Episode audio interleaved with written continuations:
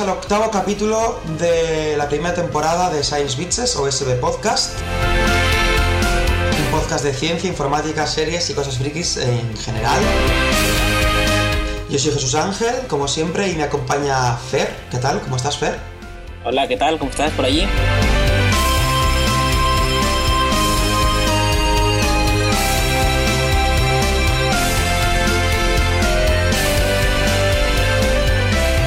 Y como siempre, recordamos las redes sociales. Recordamos las redes sociales, como siempre. Eh, tenemos Twitter, que es arroba ScienceBitches, nos podéis mencionar y contarnos cositas. Tenemos Facebook, que es facebook.com barra Podcast, porque a los de Facebook no le gustan las bitches, eh, o por lo menos las de los podcasts. tenemos Google Plus, novedad absoluta y exclusiva, con una URL acortada de lo más que es gplus.to, que es .tu, pero es .to, barra SB Podcast. Sí, es exclusiva porque ningún podcast del mundo tiene, tiene una página en, Google Plus. Por eso somos los más guays del Paraguay. Y esas cosas. Y luego además, eh, por fin estamos en iTunes. ¿Y alguna cosa más? ¿Me olvido? Bueno, pues la, la, página web que es sbpodcast.wordpress.com, el canal de iVox que es sciencebitches.ivox.com eh, y luego el feed de RSS es feeds.feedburner.com com barra sciencebpodcast. Y por supuesto, si nos queréis mandar eh, un email, que no sé si hay gente que aún no usa eso, es sbpodcast.gmx.com. Eh, no es Gmail, es GMX, ¿vale? Y si lo mandáis a sciencebitches.gmx tampoco pasa nada porque es un alias. Y como la semana pasada eh, nos acompaña Alex, porque ya sabéis que nosotros grabamos, grabamos dos capítulos juntos cada semana. ¿Y qué tal, Alex? ¿Cómo estás? Muy bien, ¿qué tal vosotros? Eh, bien, bien, estamos igual que hace 10 minutos que hemos terminado de grabar el primer capítulo. Iba a decir que ya me había fundido vuestro cheque y venía aquí a por otro, pero. Sí, sí, ya verás cuando lo intentes cobrar, ya que es de Bankia.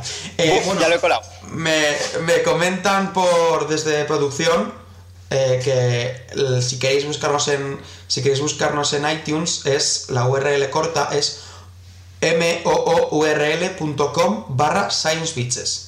Es gracioso porque mu URL, el logotipo de la página esta, es una vaca, porque hace mu URL. Es muy mágica. Yo lo uso siempre para cortar URLs. Vale, nos habéis pillado y el podcast es financiado por la DGA por aceptar a gente como Fer.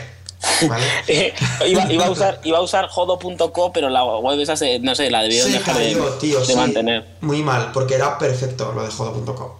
Bien, ¿de qué vamos a hablar hoy? Los titulares. Pues hoy vamos a hacer titulares. ¿Pongo música de titulares y los dices tú o viceversa? Pon música de titulares. Vale, vale, vale. Alex os hablará de, sobre su doctorado en biomedicina y cardiología. Y luego eh, hablaremos un poquito sobre eh, una alternativa a Instagram llamada IM. Y ya está. ¿Has, visto cómo hago la bajada de volumen, verdad, Alex? Sí, sí, o sea, esa bajada de volumen sigue una sigmoide perfecta. Exacto, eso deberías decírselo a tus compañeros de podcast que te lo hagan, porque luego en, la, edición, en la mezcla y la, masterización ganas mucho tiempo con esto. Claro, y no, no, tienes que andar bajando faders, porque ya está, ya está todo automatizado eh, de una forma humana, ¿no?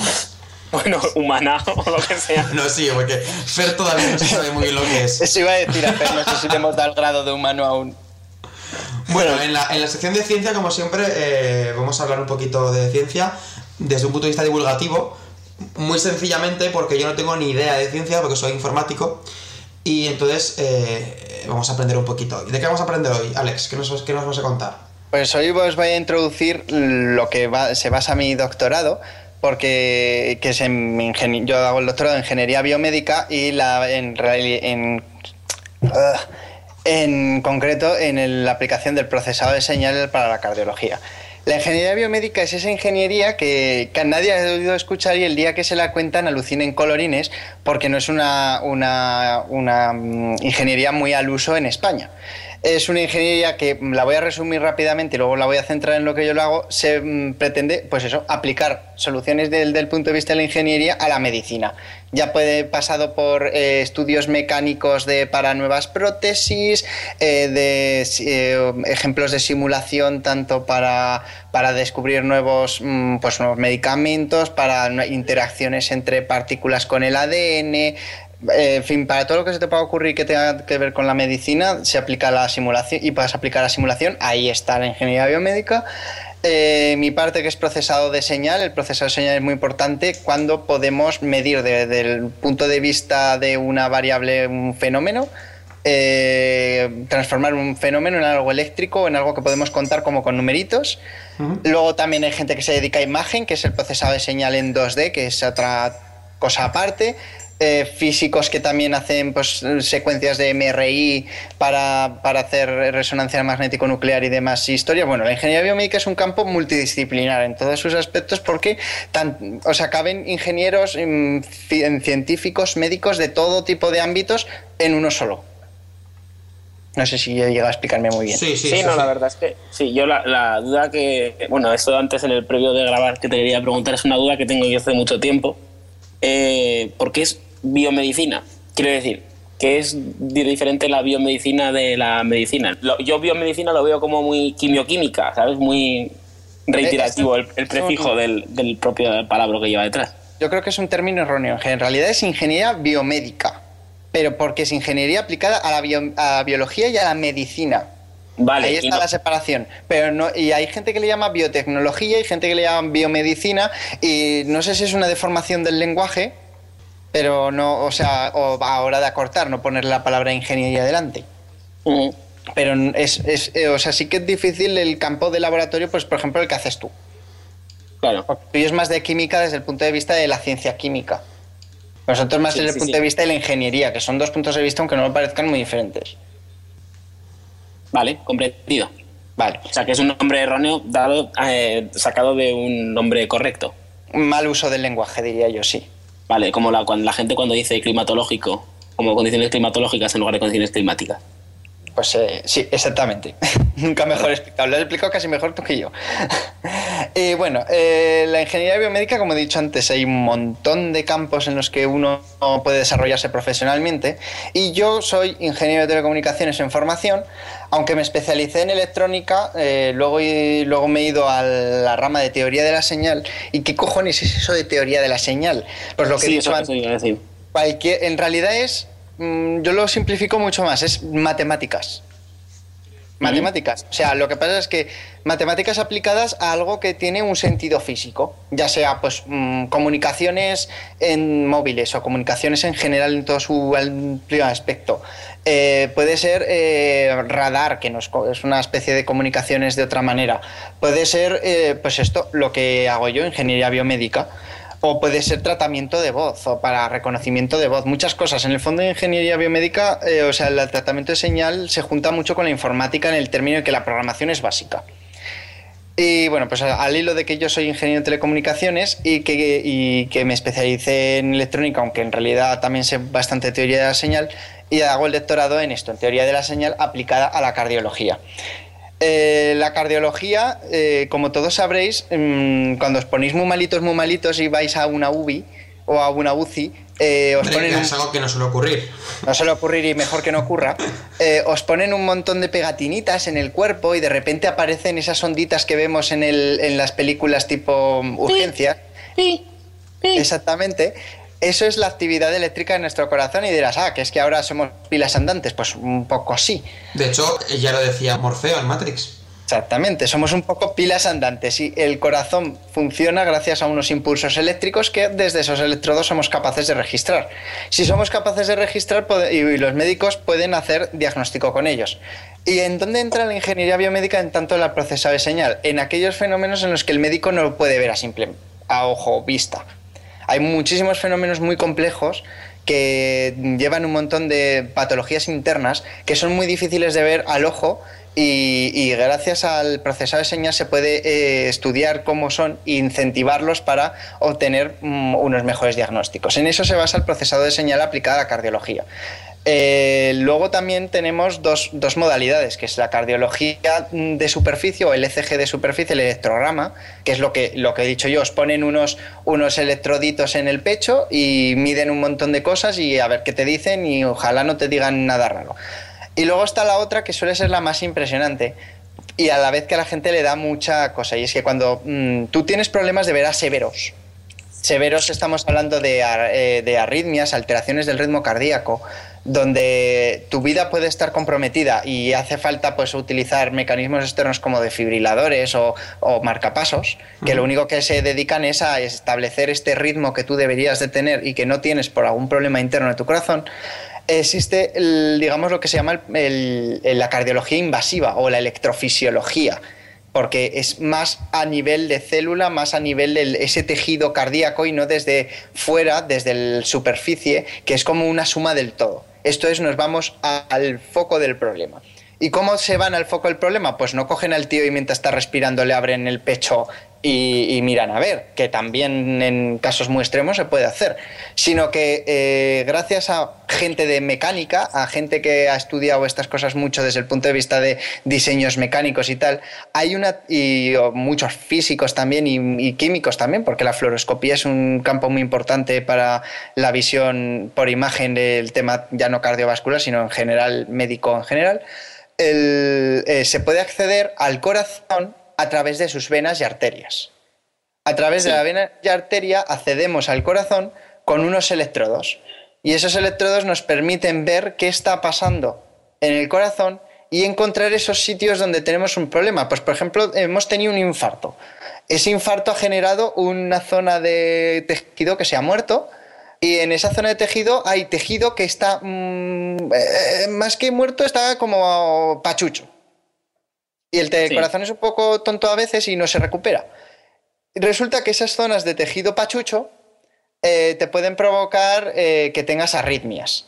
¿Por qué? Porque como ah, está pachucho, pero aún conduce la electricidad de este impulso, pues mm, lo conduce así como lento, de manera errática, y cuando tu corazón se ha terminado de, hacer un latido normal como debería de ser, de repente ese, esa, esa ondita eléctrica, ese pulso eléctrico que ha ido por ahí más lento, que el otro sale al tejido bueno y genera otro latido. Un latido que no es eficiente, que no conduce, mm, que, no, que sale fuera de tiempo, que no está el corazón lleno, que puede provocar un montón de problemas. ¿Y qué se, se hace? Eso es lo que más le, impresiona a la gente. Es, bueno, vale, ya hemos localizado dónde tenemos el problema. ¿Y ahora qué hacemos? Mm, lo que yo llamo parrillada. Se, hace parrillada. Eh, dicho, dicho mal y dicho bien, se quema. Sí, señores, quemamos el corazón. Matamos esas células en las que, en las que provocan ese problema y adiós problema. Todo, esto, todo esto hay que hacerlo con cuidadico, porque cuanto más quemas, menos se contra ese corazón y peor funcionará. Atención, atención a la, a, la, a los baños que somos, que hay que hacerlo con cuidadico, si no se mata se mata el corazón. Una, una, pregunta tonta que sobre, sobre esto que estás diciendo, eh, realmente las, la, la, parrillada que haces, la haces con los electrodos eh, vía arteria, vía vena al corazón y pegar parrillada. Sí, se puede hacer, de hecho se puede hacer de dos maneras. Está, ¿Se puede hacer con termo cosas dirigidas, con nanopartículas térmicas y mandarlas ahí?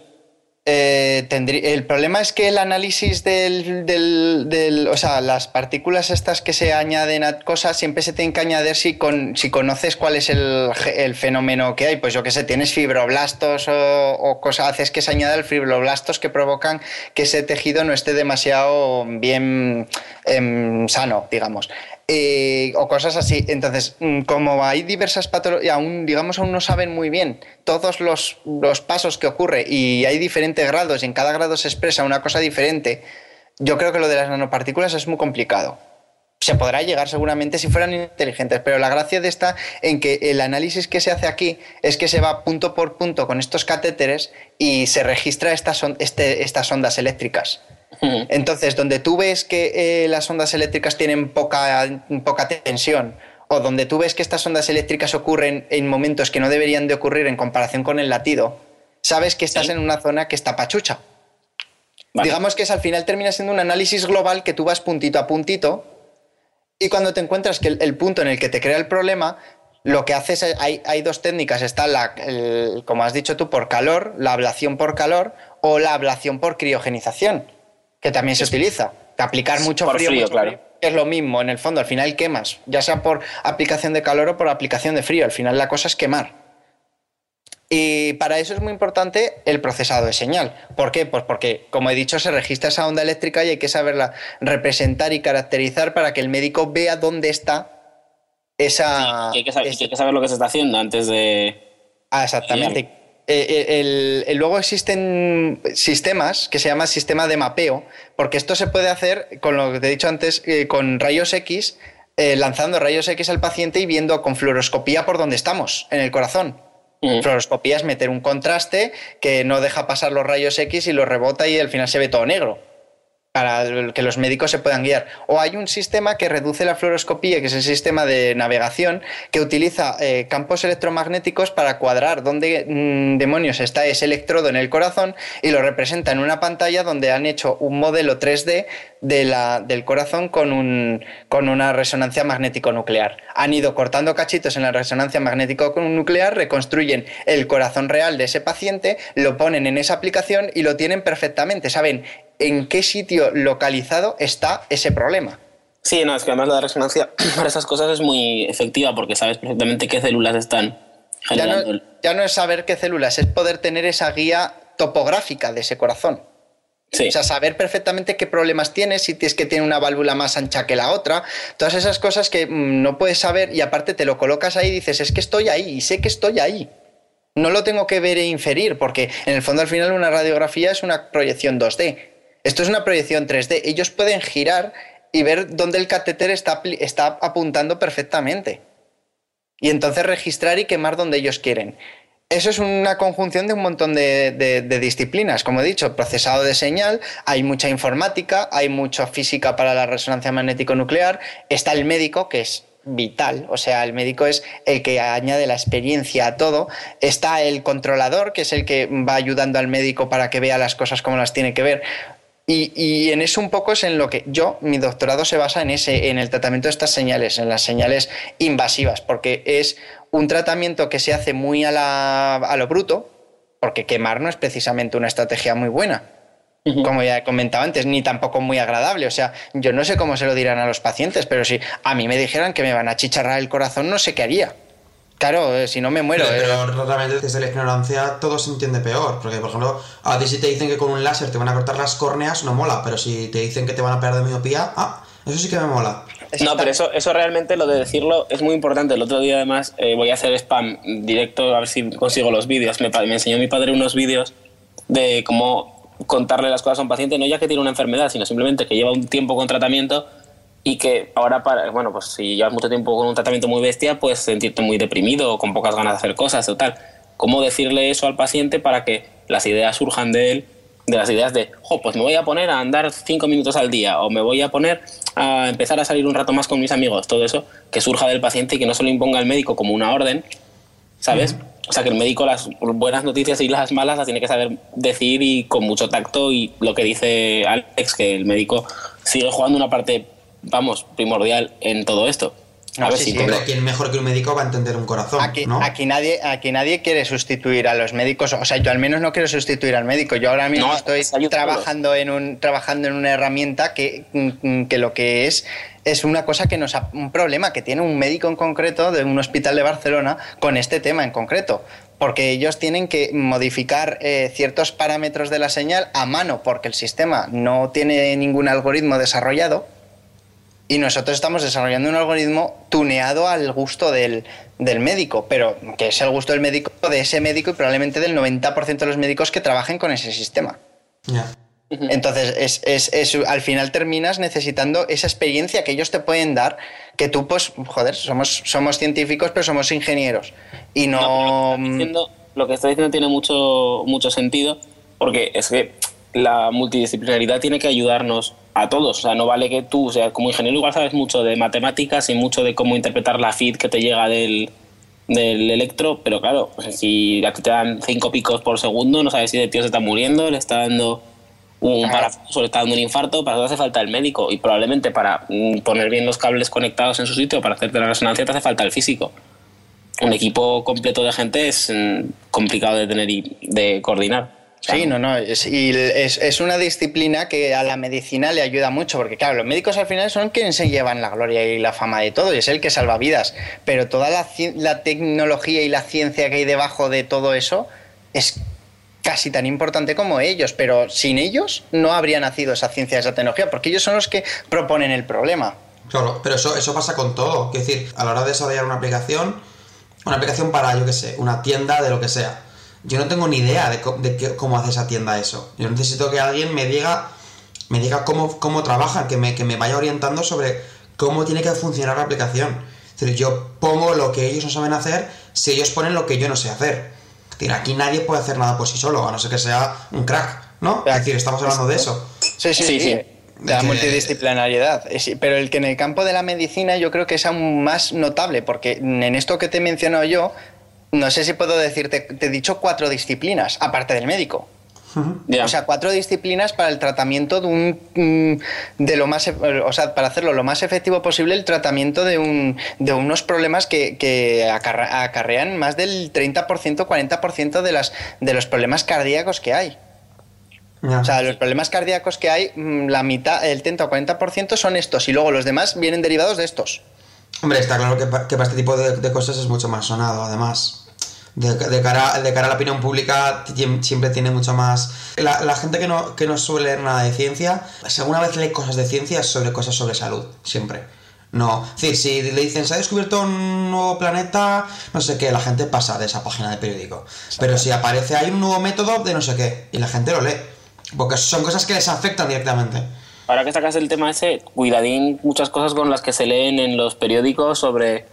Han sacado un nuevo método de que cura el Sí, tumor bueno, de más- páncreas. ya más- ya más Y so- entendido, sí, o han sacado el otro día, bueno, que en raíz a lo que hablamos en el episodio anterior de lo incraqueable o no que da Mega Upload, también salió en un montón de periódicos un nuevo sistema de cifrado indescifrable e imposible de hackear, Ah, que sí. a los dos días tumbaron unos especialistas en, en cifrado de la Universidad de Madrid. Era un español, ¿no? El que había dicho. Pero eso, eso es karma, yo creo que eso es karma, eso es como lo del Titanic. Esto no lo puede hundir ni Dios, pues tacatá. No, por Pues eso, el, pero es el que... tipo dijo que era indes- indestructible. Pues, Pero que esas cosas mucho, la, la prensa suele eh, darle mucho bombo de, jo, pues han descubierto una cura contra el SIDA. Y precisamente también en el episodio anterior que hablábamos de pruebas de fármacos, está en la fase de, lo han probado en un vial de células de rata. Eso pasa, cada, lo- eso pas- pasa cada, cada año, en algún medio, sale. eh, se ha curado ya la, la tetraplegia. Esta gente, la, la gente con silla de ruedas, pues ya está curada. Y lo lees, y lo que pasa es que un ratón de entre 5.000 millones de ratones, pues ha soldado bien y, ha recuperado bien su, su médula con células madre y ha vuelto a andar. Pero eso no quiere decir que mañana haya una cura para que un tío, un tío que se ha partido la espalda en un accidente de coche pueda volver a andar.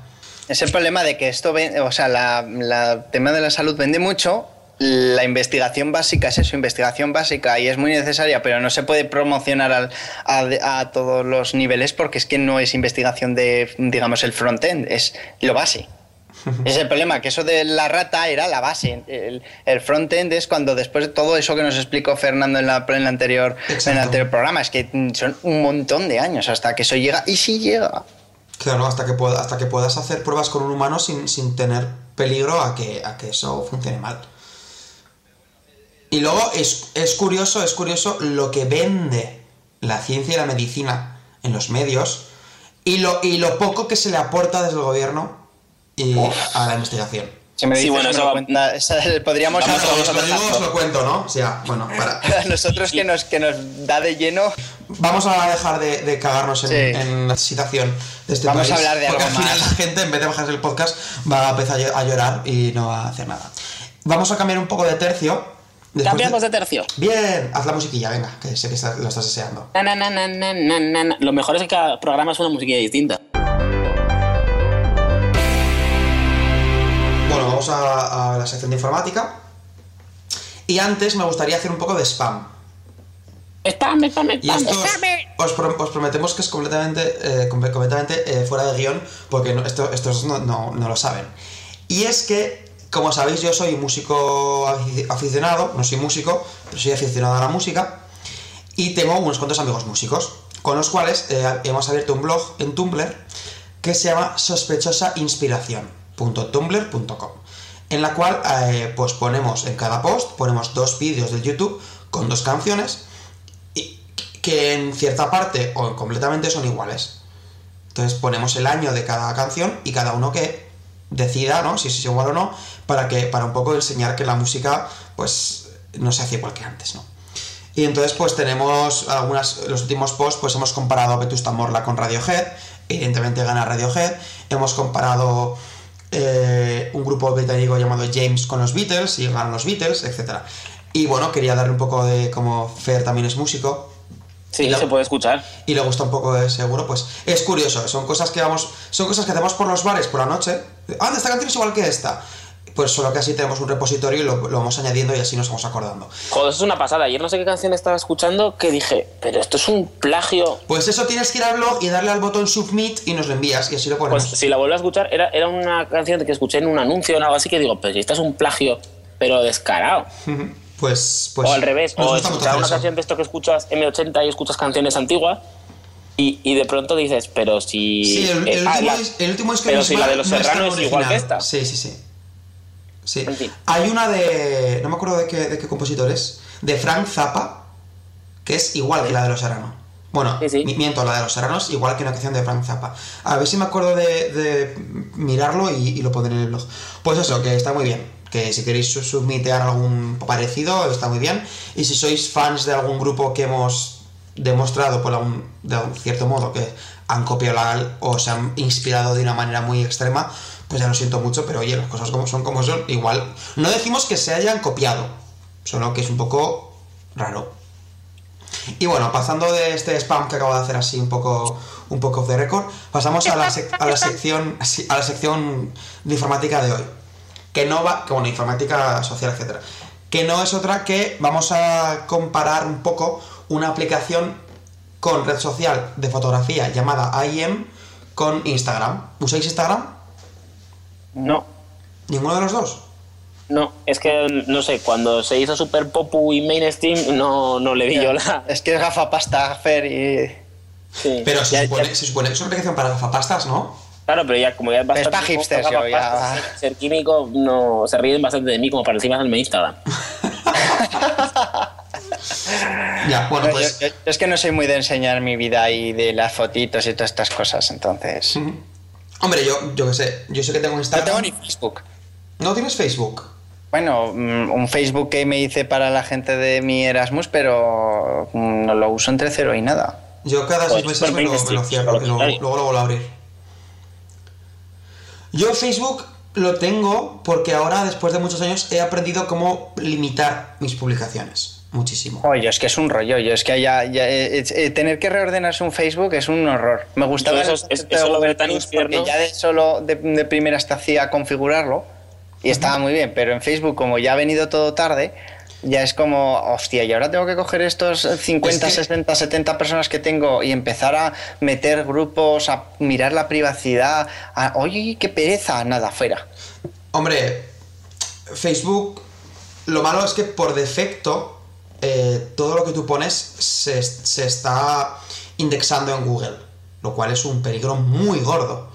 Porque si tú pones algo personal, quiero decir, un Facebook es más, yo lo tengo al menos más conceptuado como algo más privado para ti, para ti y para tus amigos Claro. como un grupo de WhatsApp, pero más cómodo, ¿no? Por así decirlo. Y entonces, pues, la gente si no se da cuenta de eso, eh, hay aplicaciones online que te dicen el nivel de seguridad de tu Facebook. Yo lo tengo super, yo lo tengo completamente cerrado, no se Sí. indexa nada, y luego tengo todo el mundo que me agrega. Yo, yo tengo una norma muy sencilla, y es, si te conozco, te voy a agregar. Si, si te conozco, no, no me refiero a si te conozco de cara a cara, porque tengo gente que no, no he visto en mi vida. Pero si, si te conozco, hemos mantenido ciertas conversaciones, por, ya sea por email o por el Twitter o por lo que sea, y me pides una solicitud o te la mando yo y tal y cual, pues sí, me, me parece bien. Pero esta gente que te agrega simplemente porque te está en Twitter, es como, vale, yo te la puedo agregar al Facebook. ¿Y ahora qué? ¿Qué hemos ganado? Nada. Nada, no ganó nada. Porque lo que yo ponga es de vida privada que a ti no te interesa o no te tiene por qué interesar, ni yo voy a estar cómodo con gente, con, con observadores. Con lo cual, para hacerme dos Facebooks, ya tengo un Twitter. En Twitter pongo todo y la gente lo puede seguir o no. Y en Facebook. Y a lo que, a lo que iba es que lo que yo hago es, tengo todo, tengo, no sé si tengo 100 personas o 100 y algo personas. Entonces tengo un grupo que es familia, tengo un grupo Sí. que es habituales. Entonces yo en familia tengo una serie de normas y luego en habituales también. Y luego tengo todos los demás, los, los- los tengo pues en el, en el limbo, por así decirlo. Con lo cual, si voy a poner una si voy a hacer una publicación que toda bastante, o sea, algo personal, pero no muy personal, lo voy a hacer a, la- a todos, a todos mis amigos, a todos los friends, por así decirlo, ¿vale? Si es algo más privado o es una quedada, porque Sí. tengo a todos los que solimos quedar pues en el mismo grupo, que es el de habituales. Oye, pues esta noche tal igual, lo pongo ahí, con lo cual ni mi madre, ni mi abuela, ni mi tía lo va a ver. Ni lo va a ver tampoco el, aquel colega que tengo de Twitter que hablo con él cada dos por tres, pero que no es de la misma ciudad y no está en ese mismo rollo. Y luego, pues eso. Y luego, pues nunca pensé que iba a hacerlo, pero no tengo ningún grupo de gente que no quiero tener. Pero que no borro. No, no, me no tengo ni a nadie que lo pensé hacerlo, pero no. afortu- Afortunadamente no tengo ese problema. De que también se puede hacer un grupo que en el que nada de lo que publiques se, lo, lo- lo va a ver. En plan de apestados. Sí, que no lo borras, pero tampoco, tampoco le ofreces nada, ¿no? Y así lo tengo yo en el... esto. De todas formas, igual me matáis. A mí me gusta mucho más 20. Jodo. A mí es que no me gusta ninguno de los dos, o sea, porque... No, pero yo lo digo en pero- cuanto a configuración, ¿eh? A ver, Ah, yo, no, tiene yo hablo en que como- filosofía, o sea, me, como no me gusta. en realidad es tan súper privado de que entras por invitación y tal, tú tienes mucho más control sobre lo que sale fuera. No, y que, es, y que es sencillo, que tú te metes en 20 y tienes el tablón y el chat, fin. Ya, has- ya has acabo de explicar 20. En Facebook, en Facebook te puedes morir. Y, en- y encima las aplicaciones, que como, que como a un amigo, que como a todos tus amigos le den por mandarte invitaciones al Farmville 2, porque hace, hace tres años bloqueé el Farmville, pero es que ahora está el Farmville 2. Y ahí tienes que volver a darle todos los juegos que ya bloqueaste, Mafia Wars, Mafia Wars 2. Y tienes que volver a bloquear todas esas, esas aplicaciones. Y cada vez que te metes en el Facebook tienes 30, 30 no- notificaciones. Y tienes eventos a los que no vas a ir, porque son cosas que son en otras ciudades, que eso deberían bloquearlo los de Facebook. Si, es- si tú vives en Zaragoza y te hacen un, un evento en Toledo, pues no se lo envíes, ¿sabes? Porque no va a ir. Y luego, pues, y luego, pues eso, la- las cosas de los juegos. En Twenty nada de esto ocurre. En Twenty es mucho más sencillo. Lo que pasa es que Twenty, pues por la razón que sea, la gente... Tiene no- la fama que tiene. Bueno, yo, más que la fama, que decir, si todos tus amigos de Twenty son gente normal... Ya, bueno, quiero decir que tiene la fama que tiene y nada más, es lo que te quiero decir que es lo que, lo que le da ese... Por eso hemos hecho todos... pff, Pero Sí, no por pero más, o sea, 20 desde es el punto de vista del limitante. uso es el mismo. Sí, pero Twenty es limitante porque te vas de Erasmus y nadie, si, quieres, si quieres ser social con tus compañeros de Erasmus, tienes a un inglés, a un finés, a un japonés y a un... Sé. malamente, Twenty malamente. Por eso me Nadie Facebook. tiene Twenty, todo el mundo tiene Facebook. Por eso me hice Facebook. Yo por, por contactarme con esa gente, pero en el fondo para mí no vale, vale entre poco y nada. Y lo que he dicho antes es que a mí esas redes sociales, esa filosofía no me gusta, primero porque aunque parezca que algo muy español es algo muy humano, de cotillear. Y ya, Sí. solo, ya solo saber que la gente tiene ese... ese mm, a mí que es que en general la vida de los demás me importa entre poco y mucho, entre poco y nada que diga, y, y que les importe mucho la mía, o aunque simplemente quieran mirarlo, ya me da asquea. Entonces yo soy muy... Es que para esas cosas yo no soy muy social, entonces no me gusta nada y es como, bueno, pues mm, solución, no es eh, en plan, va a empezar a cerrar, a buscarme y estar ahí agobiado por cómo controlar tu privacidad, no, directamente no lo uso y ya está. Ya. Hombre, pero a mí, a mí Facebook sí que me aporta muchas facilidades porque yo, mi red social favorita, además de Twitter, Sí. que me parece... A mí es Twitter. Me, me parece Twitter, cojonuda. Twitter, Twitter. No, pero eh, mi red social favorita es el, es el email. Si mis, El amigos, si, mis, si mis amigos usaran el email, sería perfecto. Yo, yo, yo me quitaría Facebook ese mismo día. Yo sigo diciendo que para mí una de las, de las favoritas podría ser la de la de la de Google Plus porque ya te obligas a hacer esa privacidad. Pero como no lo Sí, sí, usan Google Plus, los círculos es una idea cojonuda. Pero sí, como es no- como un Twitter más... eh, sí. Pero, en fin, Bueno, sí. eh, vamos a hablar de Instagram, ¿no? sí. Es que nos estamos yendo de barres. Eh, Instagram, sí. Eh, Instagram es una aplicación que ha estado, ha, ha estado en la palestra estas últimas semanas porque hicieron un cambio en las políticas de usuario, si no recordáis. Sí, Lo habéis leído por ahí, ¿no? Mm. Sí, Entonces decían, bueno, decían, también se exageró mucho porque ya sabéis cómo es la gente, pero bueno, de poco menos que decían que si iban a hacer de oro con tus fotos. Con lo cual, yo como no soy Andy Warhol, de oro. si iban a hacer de oro, sí. Como yo no soy Andy Warhol, me da absolutamente igual. Con más de un escote te puedes hacer de oro. Sí, bueno, pero yo lamentablemente no suelo hacer fotos Tu escote no es atractivo, ¿no? Mi escote, hombre, pues podría intentarlo, pero vamos. Igual para un blog que bizarro no. sí, pero para un blog mainstream no. No lo veo, pero bueno. Y bueno, pues eh, la gente se enfadó mucho, hubo, hubo gente que se mm, borró la aplicación. El, el caso es que un mes después, los analistas, que los analistas por por regla general no tienen ni puta idea de cómo va Internet, de hecho, con Apple ha bajado Apple ahora un 10% en sus acciones y decían hace tres meses que Apple iba a, iba a pegar el año de su vida. Con lo, con lo cual, eh, a mí los analistas como que me dan un poco igual. Dicen que entre diciembre y enero eh, Instagram ha perdido el 70%, ojito, el 70% de sus usuarios activos en la red social. ¿Vale? Entonces, claro, tú lees este artículo y dices, se va a la mierda. Esto en realidad no ocurre, por dos motivos. Uno, porque lo compró Facebook, con lo cual la mierda no se va a ir. Y dos, lo que, lo que ha ocurrido, según he leído luego yo, pues en algún comentario de gente. ¿Sabes que en los comentarios de los blogs, cada X tiempo hay un tío que es un crack y lo pone todo en plan bien? Y, y claro, esto fue también en, en Slashdot, creo, que leí un comentario que tenía, en Reddit, no, esto fue en Reddit, que tenía mucho tal. Dice, en Navidades la gente tiene mucho tiempo libre, hace muchas fotos a las mesas colocadas, al árbol de Navidad, a los belenes, a tal y cual. Y empieza enero, empieza la, la, semana laboral y la gente no hace tantas fotos, porque al jefe y a la compañía de trabajo, pues como que no hace tanta gracia hacer fotos. Con lo cual la gente ha publicado menos, con lo cual la gente no está, hay un 70% de gente que no está tan activa. Claro. Pero eso no quiere decir que se vaya a la mierda. No obstante, a mí Instagram no me gusta por dos motivos. Uno, porque lo compró Facebook. Entonces eso, eso, ya no me gusta. Porque estoy viendo que de aquí a nada lo van a incluir en la aplicación del móvil. Y eso ¿Sabes qué no es me lo guay? Que podrás mandar vacas en Instagram Farmil, Facebook. Joder, ya me suicido. Y luego no me, no me Tendrás gusta... el filtro de vaca. Sí, harás una foto a una persona y le podrás poner orejitas. Que es Y cuernos y motas. Y motas, sí, que es, es lo que la gente quiere.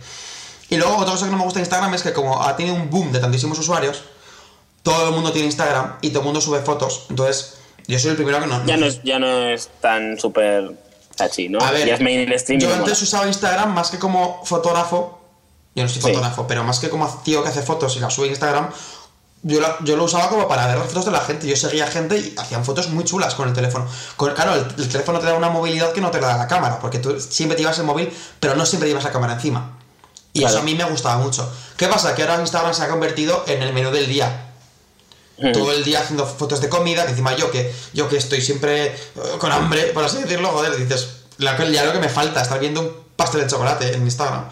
Y fotos que ya no ya no es lo mismo que antes, ¿vale? Ya no es una galería con gente que sube fotos muy chulas. Entonces, mirando por los blogs y tal y cual, eh, he encontrado una aplicación que se llama IM, que es EYE, como ojo en inglés, bueno, de hecho es ojo en inglés, EM, con dos Es, EYE, EM. Y que es lo mismo, la misma filosofía que Instagram, con algunas diferencias. Bueno, antes de nada decir que la aplicación está disponible en im.com y está disponible para iPhone, iPad, Android y Windows Mobile, ¿vale? ¿Y Blackberry? No, BlackBerry no. Normal. Las cámaras que van. ¿Tú te crees que para las cámaras que las Blackberry BlackBerry? Bueno, tiene, tiene, una, tiene una galería de fotos de usuarios eh, destacados, que es lo que yo más uso. Y luego, pues, tú puedes hacer tus fotos. Tiene filtros, igual que Instagram. eh, y los filtros se pueden poner deslizando el dedo de izquierda a derecha, con lo cual no, no tienes que ir seleccionando, sino que tú haces una- un barrido de izquierda a derecha y te cambia de filtro. Como Twitter en la aplicación que han puesto en el móvil ahora, ¿no? No lo sé, yo utilizo Tweetbot, no, no la he usado. Ah, pues en Twitter han hecho una especie para competir con Facebook y los filtros que han puesto ahora en Facebook, que probablemente sean robados de Instagram, bueno, comprados.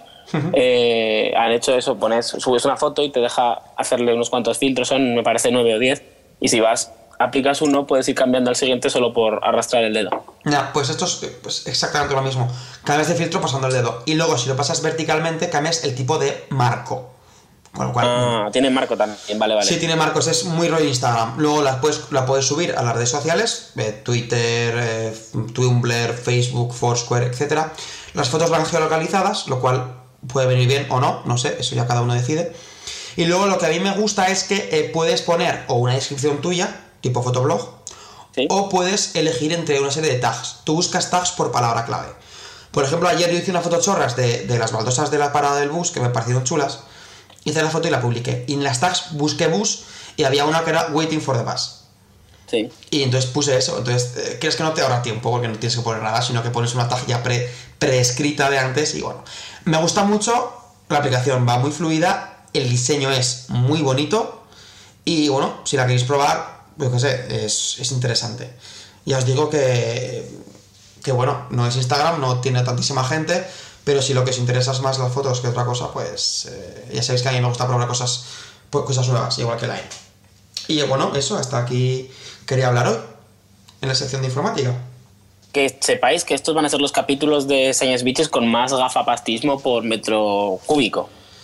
Sí, Que por de, eso me habéis contratado a mí, ¿no? de momento sí, aquí tenemos a Alex, también ofrece un nivel gafapasta extremo.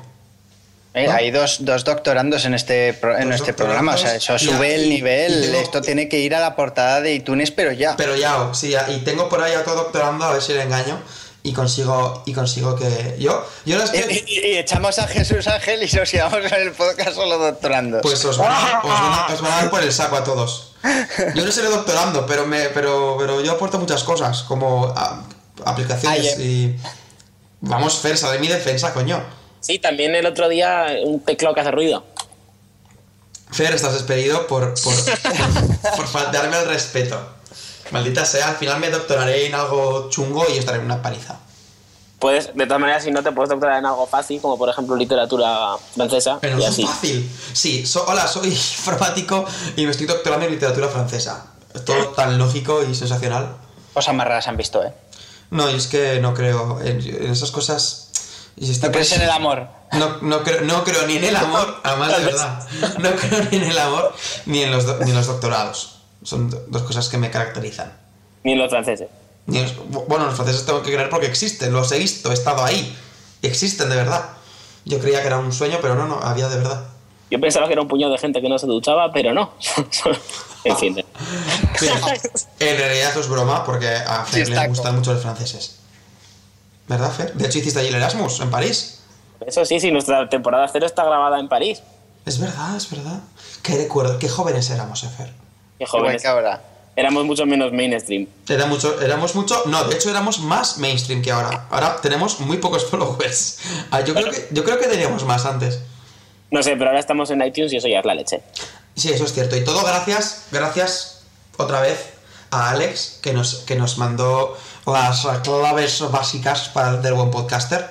Un tipo que lleva dirigiendo o pro- eh, lo, lo, Produciendo. pro- produciendo, eso, que no me sale la palabra. El mismo podcast durante tres años. Un tío que hay que hacerle caso a lo que te diga. Más que nada por los dolores de cabeza que me ha dado. Sí, bueno, yo también sé un poco qué es eso. Lo de. Sí, so- sobre todo los ruidos secretos que hace Fer con su micro, que todavía no sabemos de, de qué son. No, eso no, eso es un maullido extraño que también es panota, pero no. Bueno, espero que os haya gustado este capítulo número 8, señores y señoras escuchantes de este podcast. A mí me gusta mucho. ¿Te ha, te ha- te ha gustado? Bueno, pues es- esperemos que vuelvas. Pues ya sabes, el, el, el- el cheque de Bankia. Sobre, ¿no? El sobre. Sí, sobre, sobre. Con, quiero mi sueldo en un sobre, por favor. Hombre, yo si quieres te puedo, te puedo hacer llegar un sobre de cromos. Bueno, que oye, no sé eh, es, a ver, Ana, ¿qué, cromos, qué cromos habrá? En mis tiempos estaban los cromos de fútbol y los de los Power Rangers, pero ahora, ahora ya no sé qué cromos habrá. O sea que igual hay de las. ¿Cómo se llaman? Est- Estas niñas zombies. Niña. No sé, unas, las, unas muñecas que están como muertas. Ah, es ver, no sé de qué. Sí que sé cuáles son, cuáles son, pero no sé lo, cómo lo, lo llaman. tengo en la punta de la lengua. Las, Las Monster High. las. Monster High, exacto. Sí, pues igual te, es la de mis mandamos, friki. Sí, igual te mandamos un sobre de cromos de las Monster High. Oye, pues se lo regalaré a mi sobrina, no hay mal que por bien no venga. Yo esto os prometo que lo conozco por mis sobrinas, no lo conozco por porque me guste este tipo de cosas. Sí, sí, sí, sí. Como Sí, los, claro, mi pequeño pony, ¿no? Y todo eso. No, pero Hora de Aventuras lo veo por mí. Y eso no me, no te- no me da vergüenza en decirlo. Bueno, eh, nos veremos en el próximo capítulo, que esperemos que sea el 9, esperemos llegar. Joder, ¿te imaginas que llegamos al capítulo 10 de la primera temporada? Joder, eso sería como llegar al capítulo 50 en la quinta. Qué tontería. Despe- despedido. Es que, o sea, tú, voy a poner un contador. Te despido hasta yo, que soy el invitado. Eso sería vergüenza. como. Y al 60 en la sexta, ¿no? ¿Eh? En la sexta. Pero ahora como la, compra de la La Sabía que iba a ir por ahí. ya, no- ya, no, ya nos vemos venir. Bueno, como si os Como gustado, siempre, los capítulos pares son más líos de pinza. Bueno, nos seguís en Twitter, arroba ScienceBitches, facebook.com barra Podcast, Google Plus, que es gplus.to barra, eh, ya no me acuerdo, Science es, así. es SD Podcast. Y si entráis en muurl.com barra sciencebeaches os llevará directamente a la web de iTunes donde podéis darle al botónico de suscribir y bajaros los capítulos y... Y podéis poner una reseña, sois cojonudos, tal. Yo qué Sí que si la ponemos nosotros mismos queda un poco mal. Sí, sí, sí, sí, sí, sí. Quedaría muy mal. Bueno, pues nada, nos despedimos. Que lo paséis bien. Hasta luego. Hello.